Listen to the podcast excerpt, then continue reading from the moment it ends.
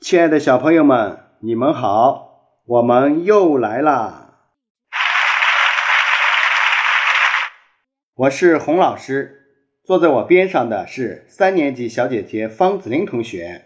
Hello，我们又见面啦！方子玲同学，今天我们为大家讲一个什么成语呢？这个它的名字啊，叫做“葵获青阳”。你告诉大家，“葵获青阳”是什么意思？葵就是葵花，或就是豆类植物的叶子。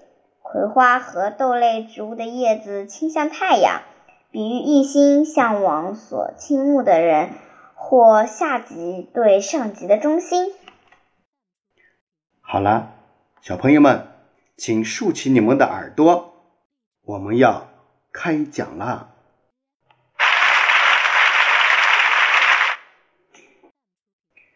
提到太阳的死忠粉，你第一个想起来的会是谁呢？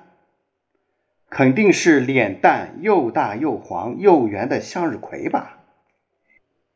这种路边地头都能生长的神奇植物，即使是最炎热的阳光。都不能晒退它们的热情。相反，它们从发芽、成株、长出花苞到花盘盛开之前，每天，是的，必须每天，向日葵的叶子和花盘，尤其是幼嫩花盘，都要扭动脖子，跟着太阳转圈圈，从东向西，一夜一天一刻也不停歇。不过，向日葵对太阳并不是及时追随，它们的指向大约落后于太阳的十二度，相当于四十八分钟。等到太阳落山后，花盘再慢慢往回摆，次日凌晨又朝向东方，等待太阳升起，开始新一轮的逐日运动。向日葵之所以能一心向太阳，全靠它们花盘下茎干内的植物生长素。这些生长素十分喜欢和太阳玩捉迷藏，一遇到光线照射，就会跑到背光的那一面躲起来。不过，它还有个非常重要的功能：刺激细胞生长，加速分裂繁殖。这么一来，你肯定就明白了。当太阳刚升起的时候，向日葵颈部的这种生长素便马上躲到背光的那面去，刺激这里的细胞繁殖，让这里生长得更快。于是背光就压过了向光面，向日葵就慢慢的向太阳转动。而在太阳落山后，生长激素再次重新分布，向日葵就又慢慢的转回了初始位置。哦，还有喜欢嗑瓜子的，你知道吗？向日葵还是个外来户呢。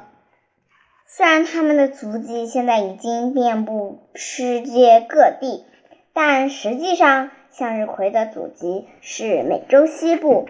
那时候的向日葵可不像现在这样只有一个花盘，而是拥有多个花盘，还是印第安人在三千多年前。把向日葵由野生植物变成了种植植物，也把它们的多花冠变成了单花冠。大约在十六世纪，西班牙探险家将单花贵的向日葵带到了欧洲。起初，大家种植向日葵主要是为了观赏。后来，俄罗斯东正教将每年的四月定为。